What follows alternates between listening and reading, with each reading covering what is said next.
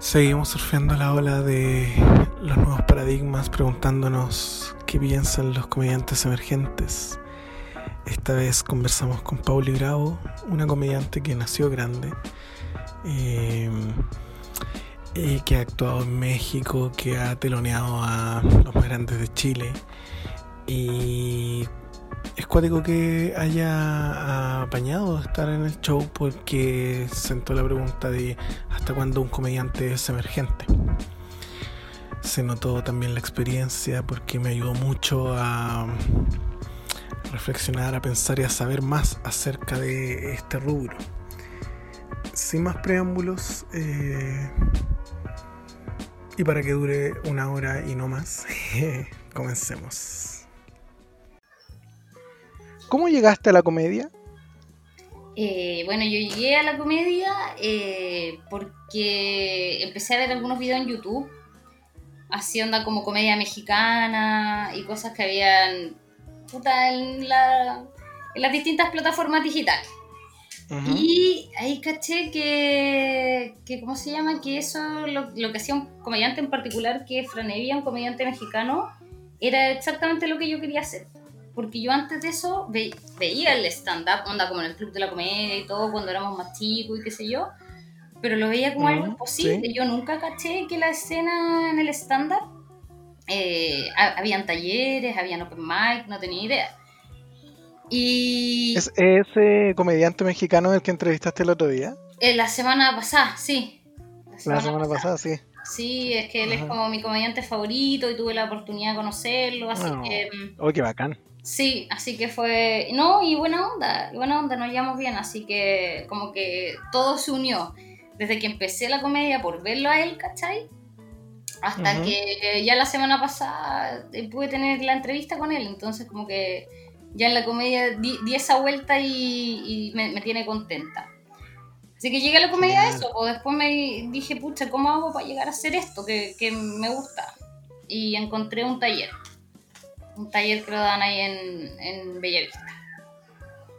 Y después de eso ¿De, quién era? Era eh, un colectivo que se llama Tapenade, con el mm, que estaba Rodrigo Pantalla, está Buena. el Truji Stand Up, ah, grande. La, la Andrea Schwarzman, eran como compañeros de, de ahí. Y ahí los conocí todos.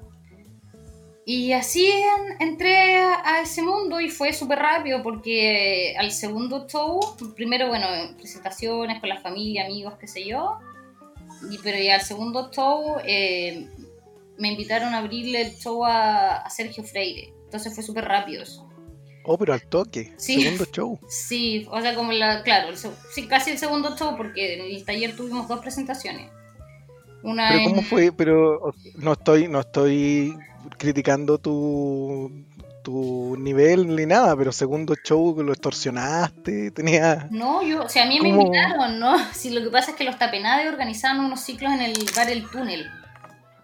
Mm, ¿Ya? Ya.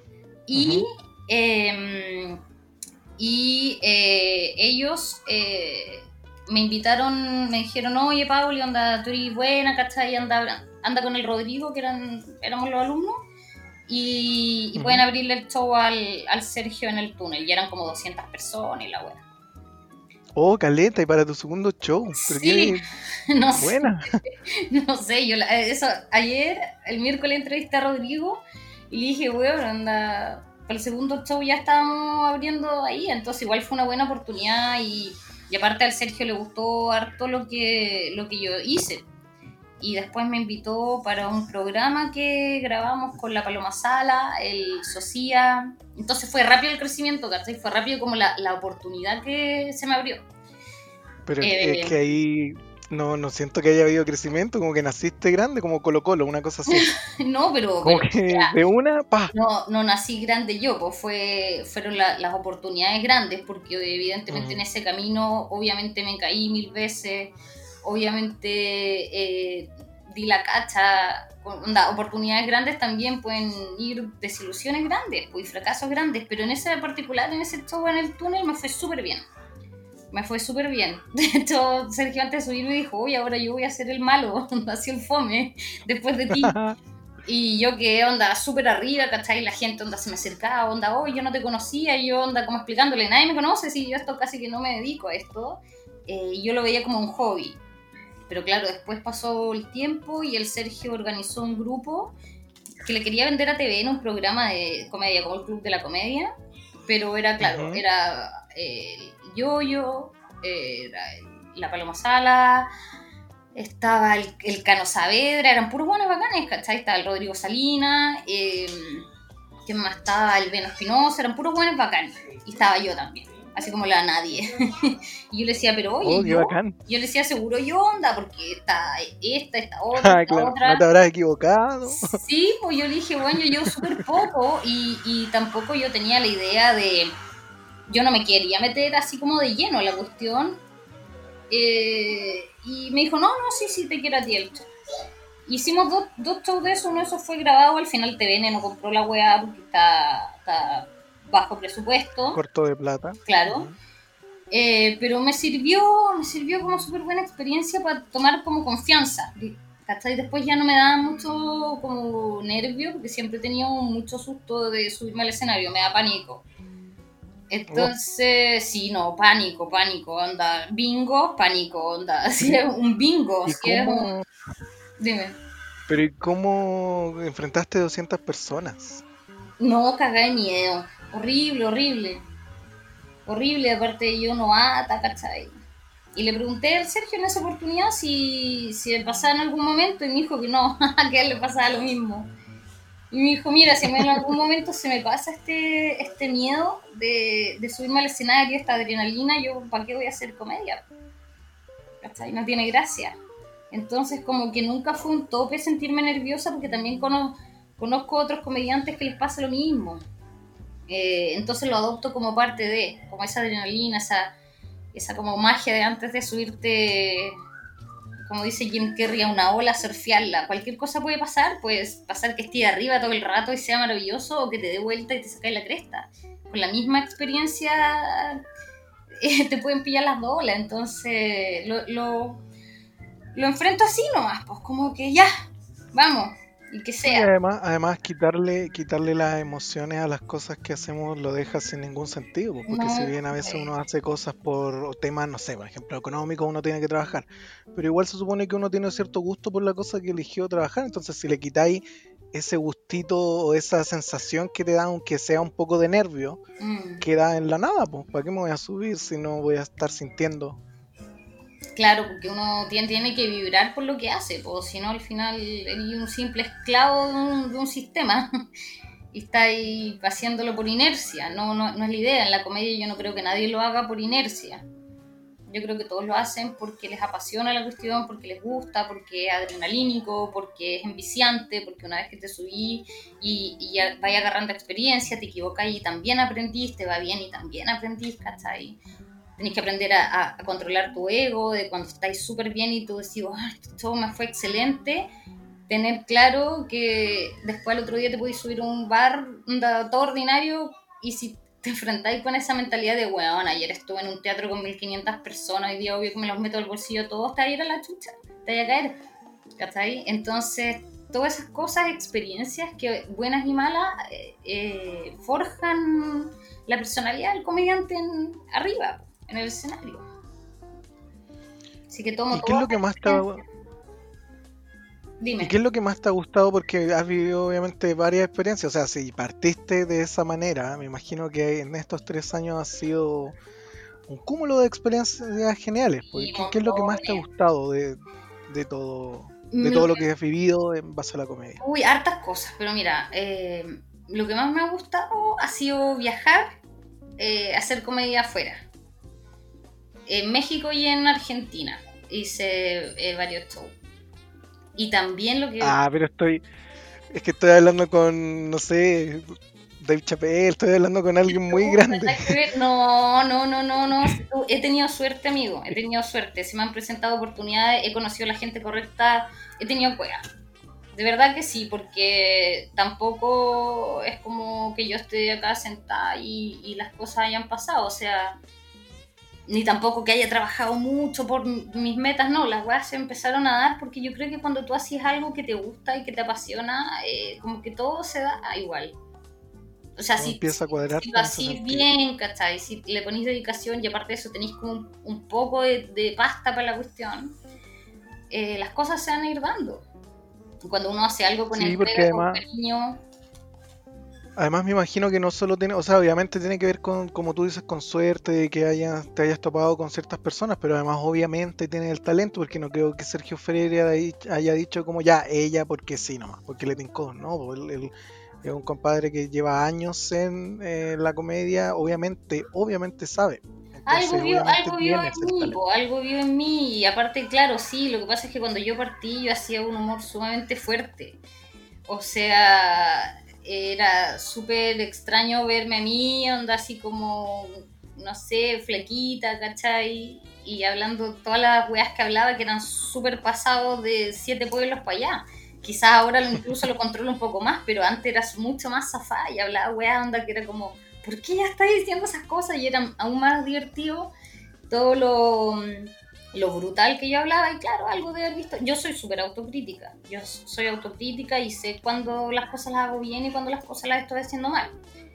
Así que, así que sí, algo de, algo de, le pego la weá. no, no, no siento que, que todo haya sido suerte tampoco. Siento que le pego, que, que, tengo em, que me gusta mucho, que, me, que es una weá que me apasiona y que me, no sé, es como lo que soy, Es como mi esencia, que lo he trabajado, y pero también siento que mucho, mucho me falta todavía para lograr un equilibrio de, ser una comediante así como consagrada. Y consagrada me, refiero a, me refiero a cosas, no, no a, a grandes escenarios, sino que una comediante así como, no sé, de un nivel puta como decirte, de, la Paloma Algueta, ¿cachai? Tampoco consagrada, consagrada, sino que una comediante como que ya hizo su recorrido de años y está clara para dónde va, está clara lo que quiere, está claro su público. Y a mí todavía me, me falta para eso. Por eso cuando tú me dijiste eh, este podcast amateur, sí, pues, si uno, uno, uno a veces cree que se las sabe todas y lleva un año y cree que se las sabe todas, pero no, bueno, igual es, complejo el, el, término, porque en el fondo cuando uno termina de, obviamente sí, obviamente hay que los consagrados, pues, como que vienen al tiro a la, cabeza, pero en qué momento uno o termina de aprender o termina de formarse. Entonces, obviamente uno deja de ser un amateur en un momento, pero... Yo creo que termináis de ser amateur al año. Yo creo que es un plazo. Si a los dos años seguís siendo un amateur, ya creo que no es lo tuyo. Yo creo que tenéis que ser amateur y tenéis la posibilidad de ser amateur, que es un privilegio. Es un privilegio ser amateur. ¿Cachai? Poder equivocarse. bueno, no, no sé si. ¿cuál, o sea, es que tú crees que al no ser amateur no hay tanto derecho a equivocarse? No, no, no he dicho eso. Yo digo que es un privilegio ser un amateur porque sería una esponja y tení todo para para aprender, eh, podéis ir a todos lados, hasta ahí, podéis ir a todos lados. A mí, de hecho, eso no fue una de las primeras cosas que me dijo Sergio. Me dijo, amigo, cuando estés partiendo, dile a todos que sí. Onda, porque yo le decía, pucha, que esta weá no, es como el perfil que yo me quiero armar. No, es que el perfil se arma después. ¿Hasta ahí?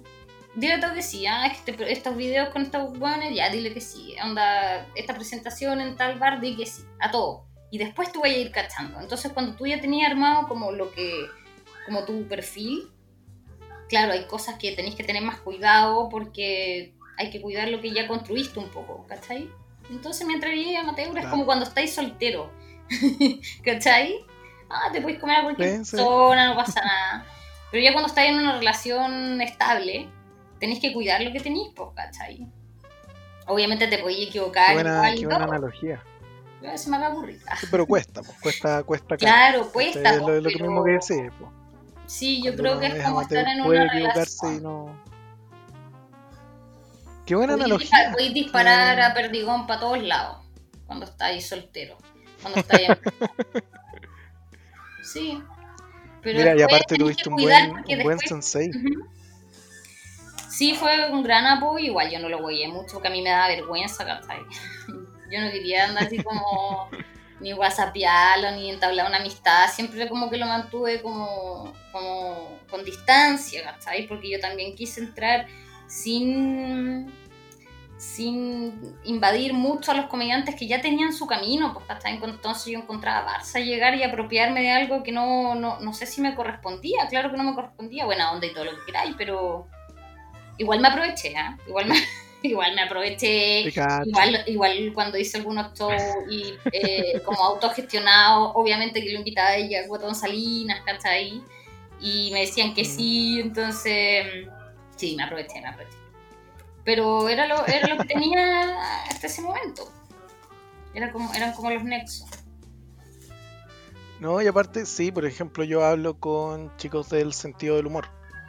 Y, son súper así, son como preguntas, así como si tienes alguna duda, tú eh, consulta, tú, y yo también soy como lo que tú acabas de decir, pues como no, así como no quiero molestar.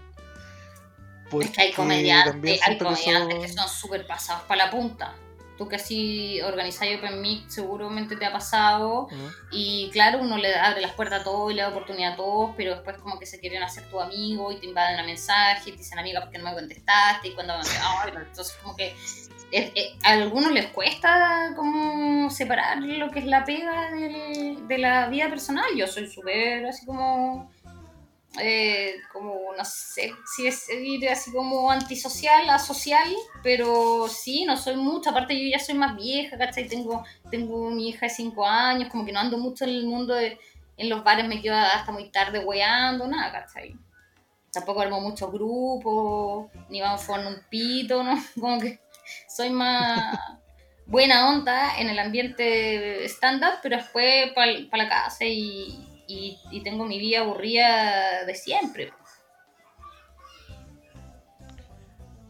Sí, te cacho, te cacho, lo encuentro genial porque yo también tengo, bueno, mi hijo tiene cinco meses, no cinco años, ah, pero también, por ejemplo, también de los, después de los shows tenía que venirme al tiro, no, no era como de ya, larguemos esto y sigamos, y, veía a los comediantes que era como, ya, y vamos a, cómprate algo y vamos a fumar al depa y claro. chao, chao chiquillos y es válido también que se arme ahí su, se arme un, los grupillos buena onda el after de la comedia pero pero no todos no todos podemos optar a eso no, onda, juntémonos después de la pega, hacer, podcast, hacer cosas. Yo siempre como esas cosas como que trataba de no de no volcar mi vida tanto hacia, el, hacia la, los grupos de comedia. y aparte igual está dentro de las opciones, pues. Si, si no quieres, no quieres nomás, pues ¿para qué? No, si me hubiera encantado, pero es difícil con, familia. o sea, eh, me hubiera encantado así como cuando de repente decían, no, íbamos todos a ir a huear para allá, porque era huear nada productivo. Yo ahí decía, ¿para qué? Si es para huear, no pero asimismo como se forman también como más lazos, ¿cachai? Pero después ya con el tiempo aprendí como que mis amigos igual los tengo y no necesito mm. juntarme con ellos todos los fines de semana o en la semana a, fumar o chupar para mantener igual, igual es un tema Igual es un tema complejo eso porque hablaba el otro día, por ejemplo, con un, con un productor, eh, no recuerdo el nombre, hablaba con un productor de comediantes. Él me decía... ¿De qué comediante? ¿Ah? ¿De qué comediante? Había eh, producido a, a Copano. Ya. Y ha sido como manager. No miro muy bien la jerga, pero la cosa es que había sido productor de él. Y conversaba con él y él me decía que eh, el público chileno, eh, más que de comediantes, es como de grupos de comediantes, ¿cachai? Y siento que por eso también, no sé, está Lucas y Socias, por ejemplo. Y aunque el Toyoyo haga sus cosas por, separado, igual como que es de una camada. Entonces, igual como que los unís, ¿cachai? Claro. y el Veno, ¿cachai? Entonces, como que eh, también están los chiquillos del Club de la Comedia, por ejemplo, y, así. Pues, entonces, cuando como uno, que... uno parte, como igual necesita sentir que no está toda la pega sola contigo. Yo, por ejemplo, claro, como no tenía mucho tiempo para ver a otros comediantes o para juntarme, empecé a organizar los Open Mic para poder compartir, ver lo que hacen, porque si yo iba solamente a mi show y no veía a otros comediantes, ¿cachai? Hacía el show y me iba, no, no alcanzaba a cachar qué estaban haciendo, no podía compartir con ellos, entonces dije, me voy a armar este espacio para poder invitar a la gente, ¿cachai? Que me gusta y también que vengan otras personas y así puedo ver su comedia, compartir con ellos y ahí yo creo que me armé un, un momento para mí y para compartir con otros comediantes y, fue bueno eso. Eh, esa, tú me preguntáis cuáles las mejores cosas que te pasaron en la comedia, aparte de los viajes, yo diría el, el micrófono al aire que tenía en Patio Bellavista, en la casa en el aire. Ah. sí, de todas maneras. Súper estratégico, súper estratégico igual. ¿Qué cosa? ¿El lugar o qué? Eso, que no, pues que dijiste como, como lo tenía para además ver comediantes, ¿cachai? Para no solo ver lo mm. mío. Claro, lógico, porque... No, no, no estratégico en vista, así como... No, no, no, si te entiendo, mato dos pájaros un tiro, pues, porque de repente, onda, no sé, pues, por ejemplo, quería, el Chris Neira me decía, oye amiga, ven a ver mi show acá, puta, onda, no puedo, porque gastar con quién dejo a mi hija, si mi pareja también tiene que hacer sus cosas, entonces yo ya para salir, ocupaba un día, por ejemplo, y yo decía, ya, los martes y los jueves salgo yo, y los miércoles y no, no sé qué día, los viernes salís tú que hacía deporte en la noche. Mm. Y, ocupar uno de esos días para pedirle que se quedara él y no salir para ir a ver a un amigo, onda en Maipú, era como demasiado, demasiado, me pides demasiado, no, no, Entonces al final prefería organizar esto, invitar a los amigos que, que me preguntaban de repente, oye, onda, estoy planeando este chiste, ¿qué te parece? Ven acá, ¿cachai? Ven al, al micrófono y me lo mostráis y lo conversamos. Pues después de la comedia conversamos, o sea, después del stand-up conversamos comedia y como que se armaba una, una onda rica. Me, me, gustaba ese, ese ciclo que tenía y lo pasaba bien. Y era bueno, y era bueno. Y el público ya más o menos cachaba la onda, yo logré entender al público también y, y armamos algo bonito. Estaban saliendo súper bien. ¿Lo hablas en pasado porque obviamente ya no se está haciendo o porque se terminó? No, porque, porque está cerrado todo. Sí, lo ah, ya. No, es que creí que era como que ya, ya se. No, apenas vuelva todo, vamos a retomar. Ah, genial. Eh, llegando a este punto de la, de la entrevista, eh, te quería preguntar algo que le pregunto a todos los invitados que es acerca de eh, las anécdotas que han tenido. Y quería que comentaras alguna anécdota buena y alguna anécdota mala que te haya pasado en la comedia. A ver, la que tú quieras eh, primero. La... Una anécdota mala fue cuando fui al... Mira, es cuático... Dime. No, que es cuático pedirte una buena, siendo que me, todo lo que me contaste al principio, todo es como... Oh. Como que onda la, el, segundo show con 200 personas. Sí, ah, sí, sin duda. Ya está llena de cosas lindas. El camino, bueno, linda, cuático... y hasta las feas y hasta las experiencias malas son buenas. Pero de la, claro, de, la, sí, de las malas experiencias, ya, para ponerle un poco de maldad entonces, si encontré que, que ha sido tan, tan bonito todo, no, no amigo, no ha sido tan bonito todo. Eh, fui muy irresponsable cuando me invitaron por segunda vez al programa Mentiras Verdaderas del Sin Censura. Muy irresponsable. Ya. Porque la primera vez me fue muy bien, fui muy relajada y, y, como que fue fácil, ¿cachai? Entonces la segunda vez dije, ah, ya. Ahora me, me, dijeron, oye Pauli, este es el último capítulo que hacemos, así que ven, ¿cachai? Pero es, la es el último sin censura y la web. Y es para la próxima semana, es para la próxima semana. Y yo, ¿qué hice? Justo estaba en esa época lo de Nicolás López. ahí? Que lo estaban acusando y todo de su abuso. Y yo escribí un chiste de Nicolás López, escribí un chiste del aborto, porque yo dije, ¿sabéis que me voy a dar un gustito y voy a ir a hablar de aborto a la tele? ¡Pam! Entonces escribí el chiste del aborto, escribí el chiste de, Nicolás López y toda la weá. Y, y fui a probar material a la tele. fui, fui, con toda esta nueva y la escribí, Y como yo soy eh, mala para programarme y buena para trabajar bajo presión, buena entre comillas, porque como que pareciera que me, me auto boicoteo, bueno, y digo, ya, filo, voy a revisar esto total la próxima semana si me queda mucho tiempo, mucho tiempo. Y un día antes de eso, yo tenía que ir a un show de empresa.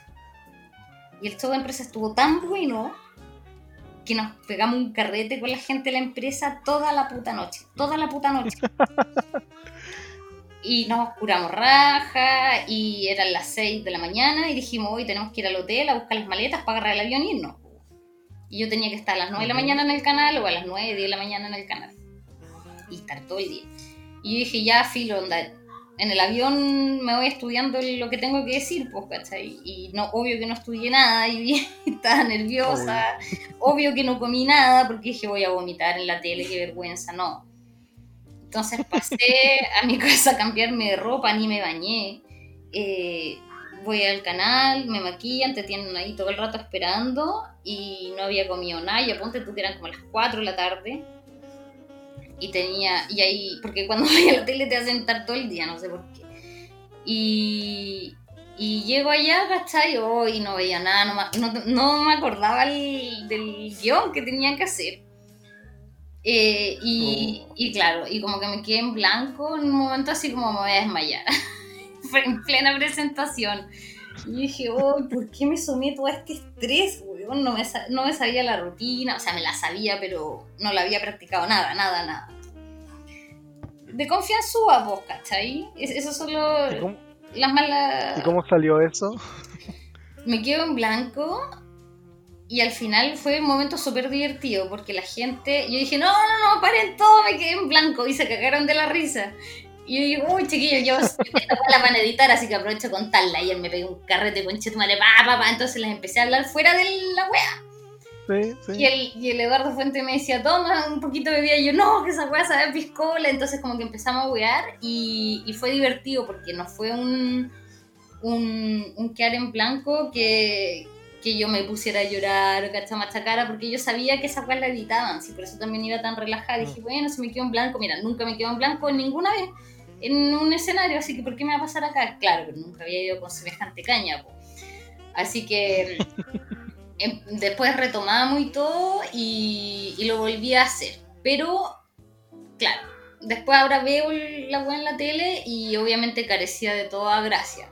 La encuentro fome, Y dije, puta, esta weá queda para siempre. Y más encima, más encima, un, yo le abrí un show a un comediante mexicano que es muy famoso, que se llama Franco Escamilla, no sé si lo cacháis. Sí, sí. Y, sí, muy famoso. sí, pues, tiene millones, como 4 millones de seguidores, no sé. Bueno, y Franco en un show de stand-up que, con el cual giró por todo el mundo, dice, bueno, yo eh, estuve en Santiago de Chile y conocí a una comediante chilena feminista, ¡pum! Y todo el mundo, weón, onda directo a YouTube. Porque él dijo, y la comediante se llama Pauli Bravo, acá está su Instagram, deja en los comentarios de YouTube. Y los, y los fanáticos de, de Franco Camilla son súper machistas, machista cagar, mexicano, uh. machista. Franco eh, eh, tiene como defiende un poco su humor machista y yo de hecho conversamos de, feminismo. Y eso es lo que él habla en el show. Hablamos de feminismo, dice en su rutina, eh, ella me convenció algunas cosas, yo también, bueno, y quería hacer enojar a una feminista en primera persona, jajaja, y ahí como que se ríen. Y la web es que dejan los comentarios y obvio que todos, yo no tenía en ese momento canal de YouTube, esto fue hace como cuatro meses no tenía canal de YouTube y todos se fueron a meter a qué video, a ese video, pues, al video horrible de la caña. Entonces, ah, pinche oh. fome. No, ellos no, nadie conoce el término fome en otro No, pero no existe la palabra fome. No, yo no sabía. Yo pensaba que a todos les decían, pero era una palabra casi que de la RAE. Entonces, entonces, hoy la wea, la wea aburría, igual que la Alexi, no, ¿cómo se llama? La la Sofía Niño de Rivera, me comparaban la Sofía Niño de Rivera mexicana y me hicieron pico, ¿cachai? Entonces, obviamente, más, me, más bacán igual que, que, Franco me haya nombrado y todo, y yo sea parte de su rutina, lo encuentro súper divertido. Pero... Sí, me imagino que no todos los no todos debieron haber pensado así. ¿Cómo? No todos debieron haber pensado como pinche chilena bueno, pero muchos, imagínate, una persona, es una persona aburrida, es una persona que tiene 4 millones, no sé cuánto. Por lo menos imagínate que llegan 300 a tirar caca, igual huele. Entonces esa fue como una de las experiencias malas, acumulada con otra mala, que igual fue entre buena y mala lo de Franco, porque oh. fue bacán que me nombrara. Otra experiencia buena también es que la, la, Javiera Contador, otra anécdota buena, que la Javiera Contador también habló de un chiste mío en Viña, pues, en la última presentación. ¿La dura? Sí, pues cuando ella, abre el show y dice, yo llevo poco tiempo, eh, y yo cuando empecé en el stand-up eh, conocí a una mina, y yo dije, oh, chucha, ¿estará hablando de mí? No, no creo. Ay, éramos siete personas, y dije, uy, en ese show éramos siete personas. Y llega esta mina y dice, ya cabros, yo les voy a enseñar cómo se chupa el pico con frenillo. Y yo dije, oh, weón, soy yo. Eras tú. Sí, weón, era yo. Y la Javiera contador, yo la entrevisté, la entrevisté hace poco, po. Y hablamos de esa weá, y mi hijo, sí, fue divertido. Entonces, cuando yo lo veo y cuento en mi rutina también, que mi mamá me dice, está hablando de ti, está hablando de ti, chupa el pico con frenillo. Salió anécdota divertida porque mm, Claro, pues que hable. Qué cuático que. Qué cuático que, que, tu mamá lo diga así con orgullo. ¿Cómo te, eres tú, eres tú? Oye, llamando a su amiga, oye, ¿escuchaste la del chupar pico con frenillo? Es mi hija, weón. Chúpate esta. Entonces, obviamente, esa weá después ah. solo de Viña lo alcancé a ocupar hasta que se acabó todo el mundo, pero pero sí anécdotas divertidas, porque esto, lo de la Javiera Contador y lo de Franco Escamilla pasó como súper seguido, como con una semana de diferencia hasta ahí estaba primero Franco y de repente yo digo, qué chucha, tenía como 300 seguidores nuevos, no podía entender, no, no sé si 300, pero tenía harto. Y voy a ver, claro, pues ahí estaba el weón hablando, hablando de, eso. Ah, bueno, la mala experiencia era lo, lo del Mentiras Verdaderas, que fue penca porque quedó ahí grabado y ahora todos los mexicanos tienen más reproducciones que la chucha la wea de video fome, weón, a mí no me gusta, no me gusta el stand en y las anécdotas buenas, cacha, ya, quizás ya esas eran buenas, pero, pero la que tenía como pensada contarte, que es mi favorita, porque es con mi comediante favorito, que es el comediante Franco, va, eh, Franevia de México, fue que cuando yo fui a México, lo conocí en un barco, ¿cachai? Y de hecho ya habíamos hablado antes por WhatsApp y todo, o sea, por, claro, por WhatsApp y yo le había dicho que le iba a llevar un pisco, que no podía llevar marihuana y qué sé yo. Y me dijo, no, si acá hay marihuana, bla, bla. Y llegamos para allá y en el valle digo, ya, pues tenía marihuana. Y me dice, no, sí, sí, tengo, tengo aquí, mira, mucha, mucha, me dice, ¿cachai? Y, y un cigarro gigante que se había hecho. Oh, si me dice así, un, un cañote gigante, qué sé yo, no sé, en, su idioma. Un blunt. No sé, onda algo así como ese gigante. Entonces nos vamos para afuera. Yo tampoco sé en verdad, yo quise hacerme el lolo. no, sé si se llaman así. Y, nos vamos para afuera. ¿Ya, pues, lo prende? Claro, pues era mm. N, era verdad que era N, era grande, un cigarrote, ¿cachai? Y ya había dado un par de vueltas y no se acababa nunca. Entonces yo lo miro y le digo, oye, Fran, era verdad que tenía un pito gigante, ¿eh? Y ellos le dicen pito a la verga, al pico, pues. ¿cachai? Entonces en ese momento es como que si tú estás fumando y alguien te dice, oye, que tenés la masa pichula, pues nada que ver, pues, y él no me dijo nada, pues estábamos todos volados, entonces como que si y yo llego a Chile, así como que de repente a la semana después, quedándome dormida, digo, ¡Ah!". en México le dicen pito al pico.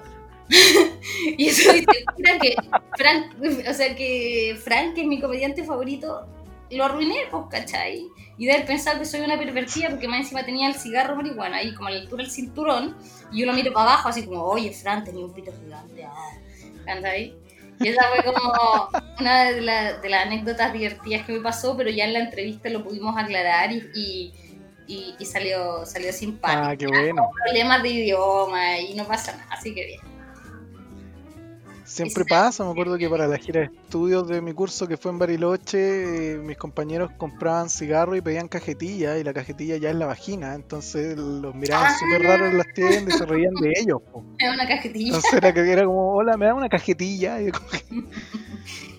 Pero bueno, son cosas de, idioma. Sí, de hecho, yo creo que debería entenderse. Pues si hay una persona en otro país y te dice como, oye, no, eh, sé, no, si supongo como que yo no, yo no voy a asociar Claro, ¿a qué te refieres, amigo? sí, no, se, se pregunta. Pero, fue buena porque mm, incluía que un show, que ya era como mi sueño hacer un show con, eh, con Franella y todo, entonces, y que lo arruiné. Entonces como que igual sigue siendo una anécdota buena porque, porque fue un día, un día importante para mí haber ido a ese show. En México tuve siete, fui siete días y tuve siete shows. Pero ese fue el más importante. Oh, ese fue el último. Así que quedé contenta. Ah. Quedé contenta, ¿no? Si hubiera sido el... Yo hubiera programado el viaje para marzo, cagaba. Fui en febrero. ¿Verdad? Fui en febrero. no, si no, está, bueno, estaría llorando acá. La suerte está contigo. Sí, eh, viste, sí he tenido suerte. O sea, no voy a dejar toda la suerte. Obviamente he trabajado. Eh, yo vengo del mundo de los negocios también, pues yo, yo soy pyme. Era, yo soy pyme, entonces eh, las cosas igual las veo y las ejecuto de una forma diferente. Hasta ahí. me veo como una pequeña empresa, ¿sabes? Y, sé más o menos cómo, cómo hacer las cosas, cómo relacionarme con los bares, cómo entrar en negocios, cómo vender un producto. Sí. Ya, perdón, asuntos domésticos. Así que no, claro, unas cosas la suerte, pero también sí le, he puesto mm, pega, le he puesto pega. Aunque no digo que, no, que, que sea suficiente, siempre va a faltar y mm, y siempre hay que seguir trabajando y escribiendo. Por ejemplo, ahora estoy en un momento en que siento que, que podría empezar a, a, cambiar mi rutina nuevamente, pero tampoco tengo mucho donde probar, entonces hay que estar constantemente dándole. Eso es, hay que estar constantemente dándole, trabajando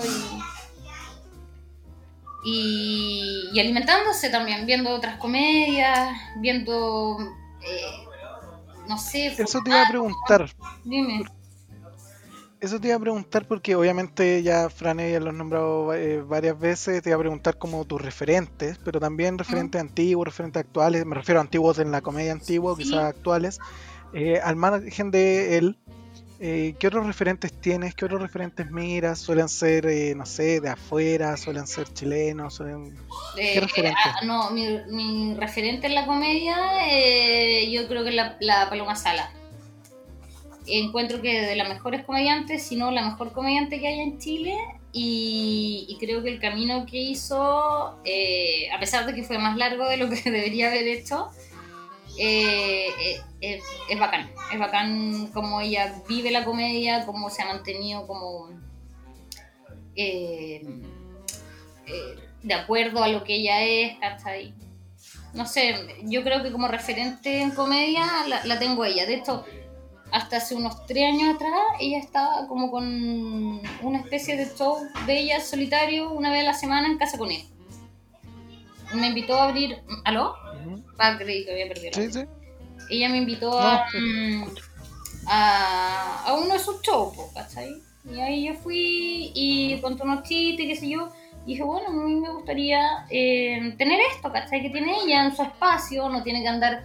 Eh, pidiéndole a otros comediantes y todo, hacer su espacio y ahí fue como que a mí se me dio la idea también de, tener mi propio espacio y invitar a otras personas, pues así tenía una oportunidad de probar mis chistes todas las semanas. Así que como referente ella, pero también, claro, admiro, admiro a muchos, muchos comediantes. Eh, no sé, eh, ¿cómo se llama? Eh, ay, que soy mala para los nombres. Copano, Fabricio, Fabricio Copano, me gusta mucho. Copano, sí, Fabricio. Lo encuentro súper ingenioso eh, para, hacer, para escribir. Encuentro que escribe muy buenos chistes, igual, igual, que. súper rápido. Igual que Rumino. Creo que por ahí va como lo, quiénes son mis referentes. O sea, si tienen esa inteligencia y esa como acidez y punción para tirar los temas y hacerlos divertidos eh, sí, son. Y en cambio la paloma tiene otra cosa también, ¿cachai? Eh, también es inteligente, asertiva y todo, pero tiene una forma de comunicarlo muy única. Entonces también es como una mezcla. Uno puede ver de distintas cosas. Yo en el podcast que hago entrevistando comediantes, eh, los invito porque de algo de ellos rescatan algo importante. Por ejemplo, la Leonardita Ruffinelli que tiene esta weá de gestora, ¿cachai? De productora, que es paloyo, que no sé cómo lo hace, pero tiene una industria, ¿cachai? Es como en el área de los negocios. Ella está metida en los negocios y lo hace seca y tiene su comunidad y todo, ¿cachai? Aplauso, lo felicito. Eh, a, la, Javiera Contador, ¿cachai? Que bueno, ella tiene una larga carrera, pero ella tiene unos dotes eh, de actriz, de artista, de artista, de comediante, de actriz, de comedia. Entonces cada uno tiene como su encanto. La Paloma la, Sala la invité porque, claro, ella tiene algo que es muy único, que está en su mente, ¿cachai? Que es como entre raro, pero a la vez muy familiar. Como que te hace sentir muy cercano, porque, bueno, o quizá a mí me pasa, todas las cosas que ella habla yo me identifico súper bien, a pesar de que está hablando unas cosas muy raras, ¿cachai? De que de, se excitaba con el Rey León, ponte tú, ¿cachai? Cuando el Rey León se transforma, pasa de Simba a Simba adolescente y se ve muy mino, no sé, como weas muy raras, ¿cachai? Pero que uno dice, weón, qué divertido y como que es muy cercano a lo que me estáis contando.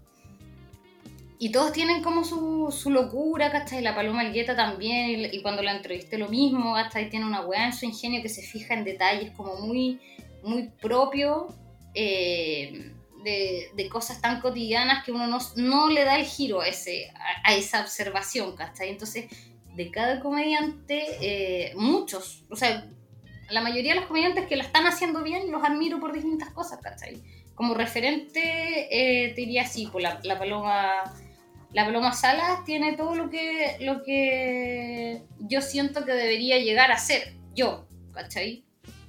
Que no piense que lo quiero copiar ni nada, pero claro, no, no, sí, se entiende. cualidades, yo creo que mi camino es más parecido al de La Paloma que al de cualquier otro comediante.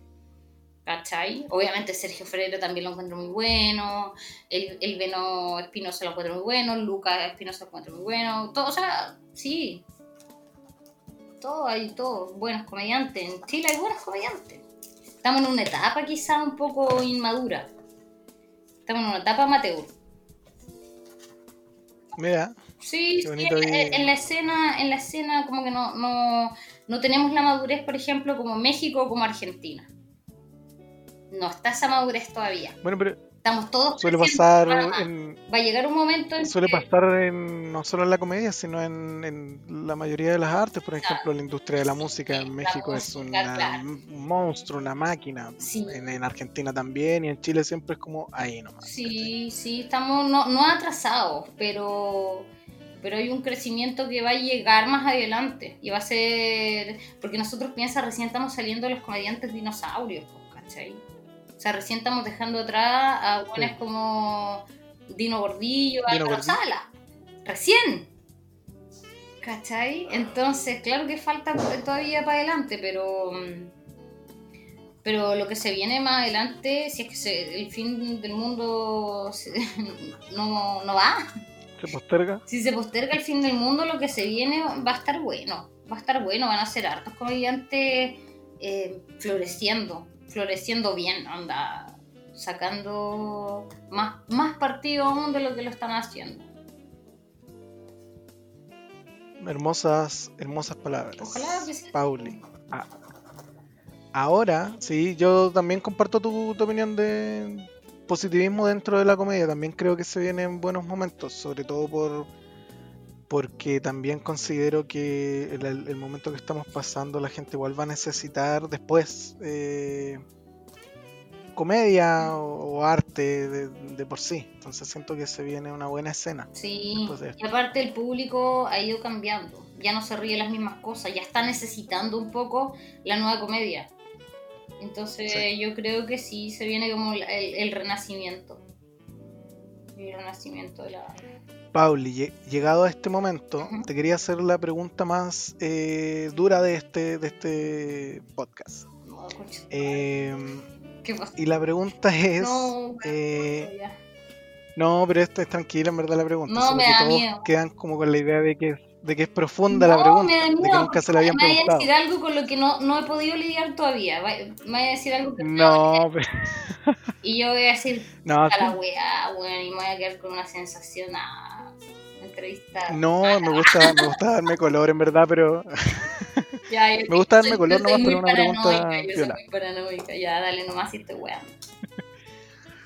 La pregunta es, Pauli Bravo, ¿por qué debería ser alguien en la comedia? ¿Por qué la gente debería decir, ah, ella es comediante? ¿Por qué tú deberías ser alguien en la comedia?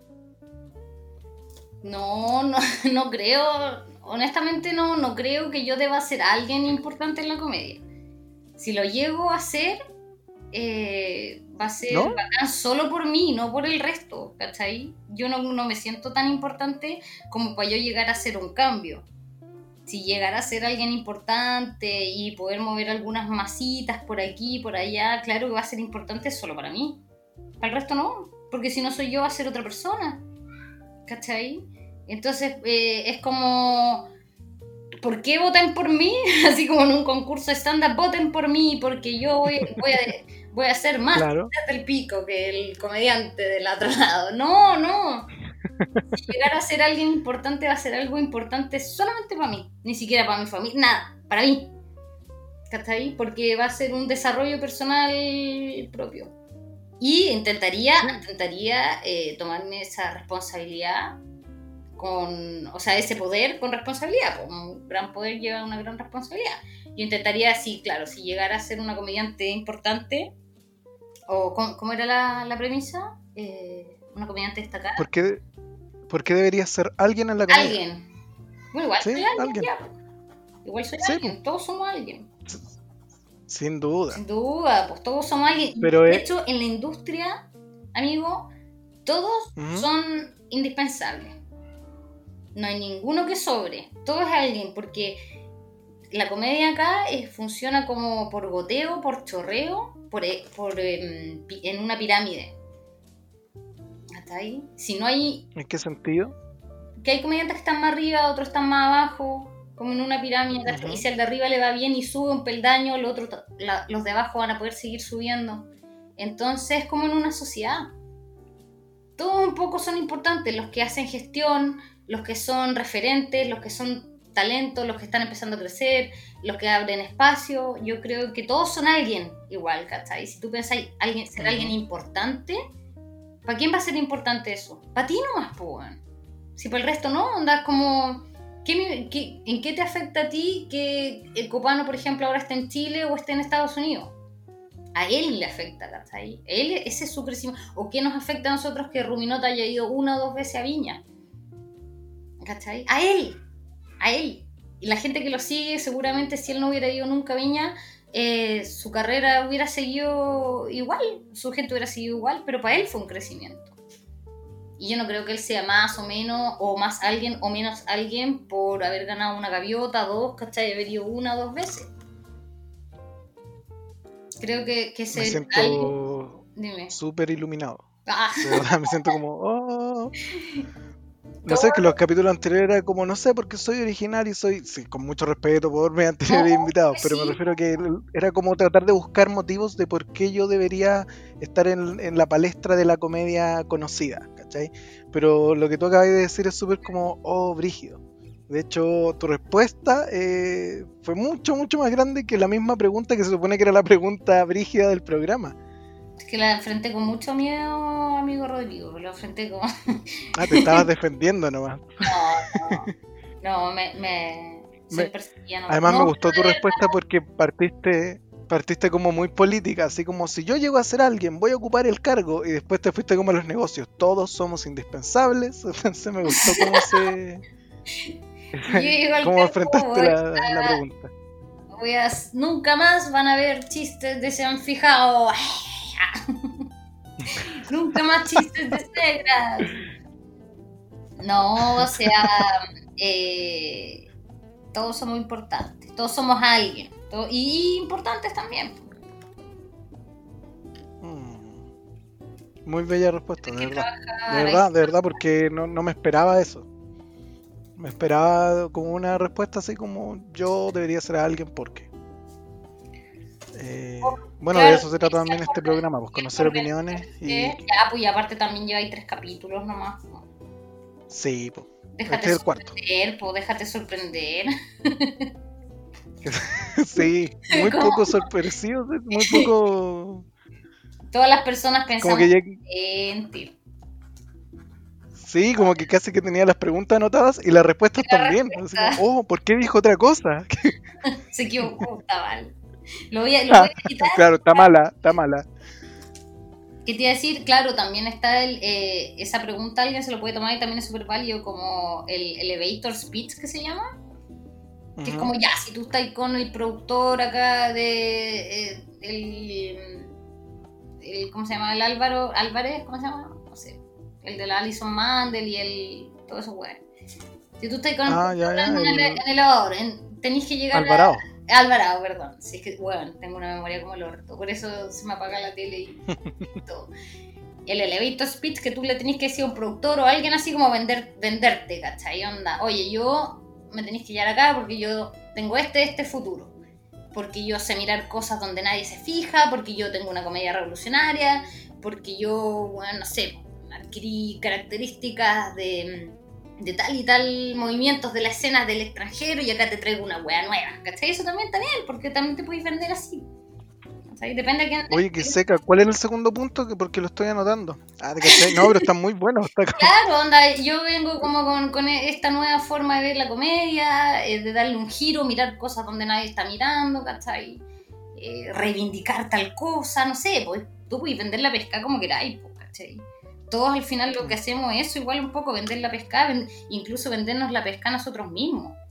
De repente tú mismo puedes estar pensando, eh, sin ánimo de pretender nada, ni de, de presumir nada, pero tú puedes estar pensando que estás haciendo algo muy único, muy inteligente, muy que va incluso, no sé, weón, a salvar perritos abandonados de la calle, qué sé yo.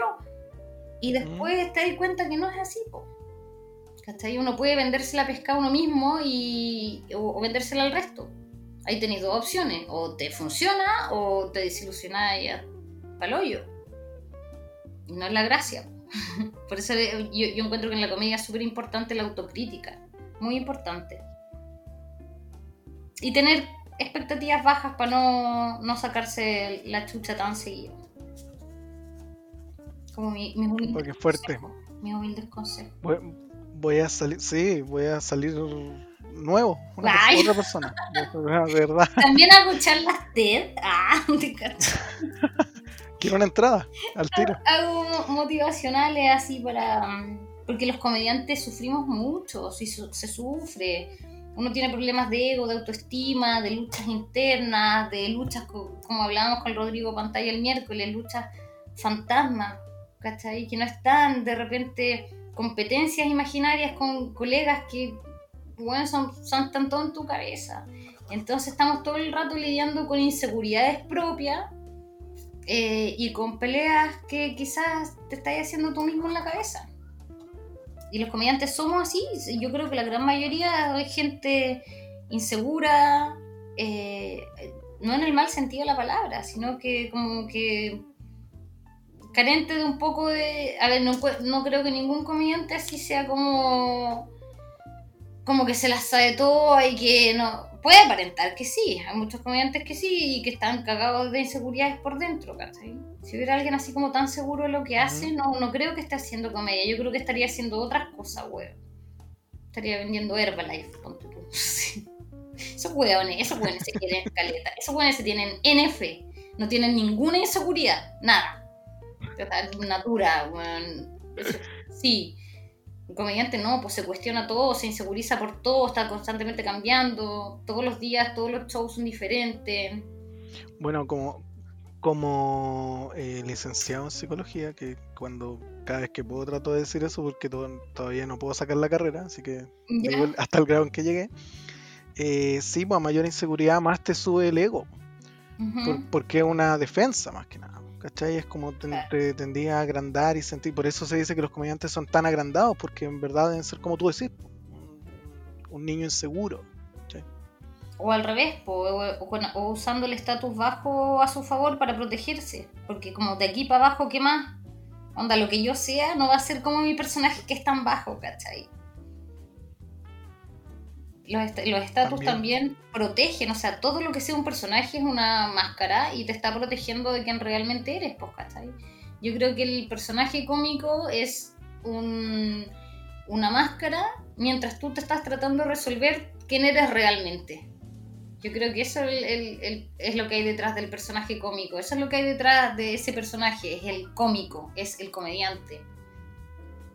Y es bacán porque cuando ya lo manejáis tu personaje cómico ya no tenéis ningún conflicto. Y podéis desarrollar otras problemáticas. Y, to- y todo esto es un, es un- es un camino y es, un, es crecimiento por todas partes.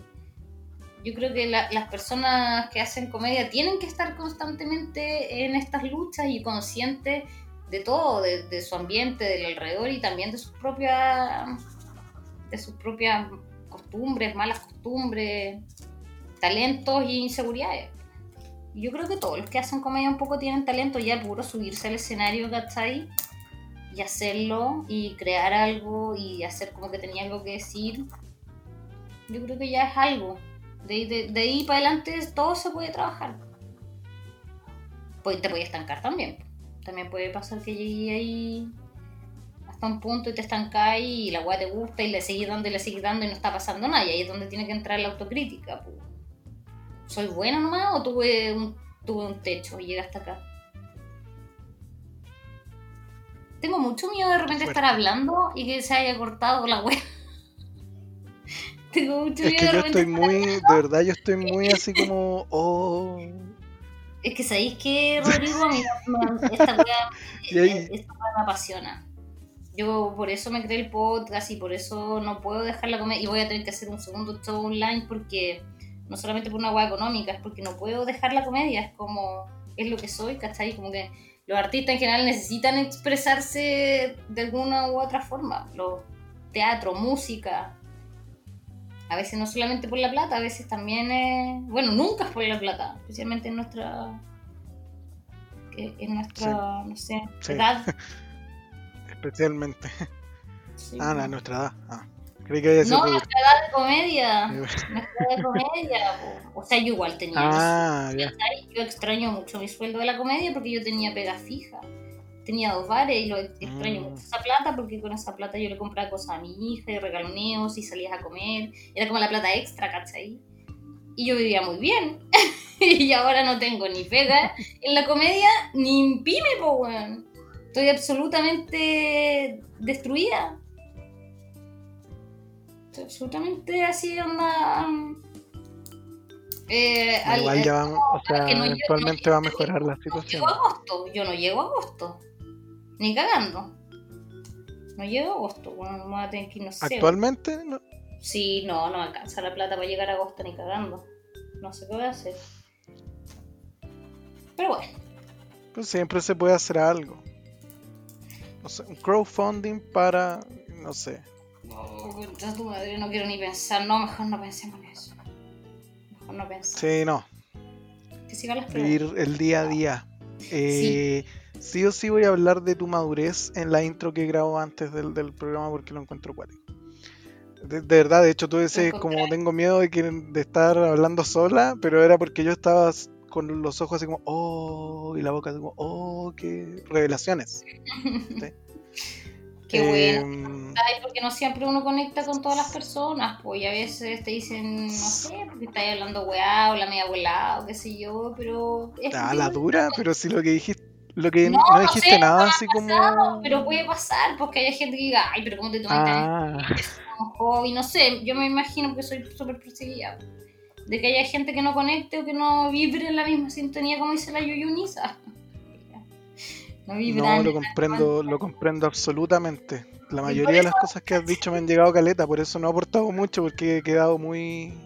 Así como. No, sí, pa' dentro. ah, he aportado. Obvio que haya aportado. No, y bacana esta entrevista eh, donde no hay cámara. De- no, de- no tienen idea y te sentan en el water, ¿cachai? Y da lo mismo. Me gusta. Sí, un, Yo a, un mi, comediante me dijo como es con cámara para estar para estar pintadito. sí, no, yo de hecho dije, ah, puta la weá, ya, filo. Tengo cara de culo, no importa. Dije, ya, no importa, no importa, voy, ¿cachai? Me puse un gorro y vine y me dijiste que era puro audio. No, pero es para que sea cómodo. Sí, pues es para que sea relajante, para que uno pueda estar acostado y tensa conversando. la weá, tenso con cámara, mirándose todo el rato, y uno se termina mirando a uno. Pero es lindo hablar de comedia, pues, sí, por eso al final Sí, no quería que fuera, que fuera, claro, hablar de comedia. Claro, quería que fuera comedia, pero que, que saliera más de adentro, ¿cachai? Que, que, que resultara de esta manera. Y con los otros comediantes también resultó de es esta manera. ¿cachai? Que fuera como distendido nomás. po. Sí, sí, pues bacán. Y, y de todos los invitados vaya a sacar siempre cosas diferentes. No. de todos los comediantes, todos, todos los comediantes, más allá de, que son comediantes, ya sea amateur, profesionales, lo que queráis, son personas, weón. Y, las personas son un mundo, cada persona es un mundo. Tú eres sociólogo, psicólogo, me dijiste, psicólogo. Es licenciado en psicología. ¿Tú cachai? Las personas, weón, tú puedes decir, oye, este comediante, así como, ah, medio julero, ¿cachai? No hace nada, puedes conversar con esa persona y te vas a dar cuenta que no solamente hay algo de. A ver, en su comedia hay algo interesante, sino que detrás de eso hay una persona y esa persona puede ser el pico mil veces más interesante de lo que él hace en el stand-up, ¿cachai?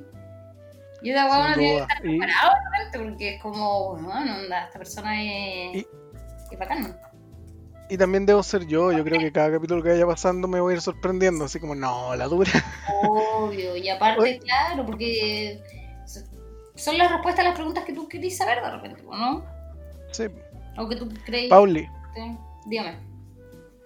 Eh, llegamos a la hora y quería pedirte que cerraras el capítulo. Que cerraras el capítulo, tú, tú, tú despides esto, con las palabras que tú quieras, la cantidad que tú quieras, como tú quieras.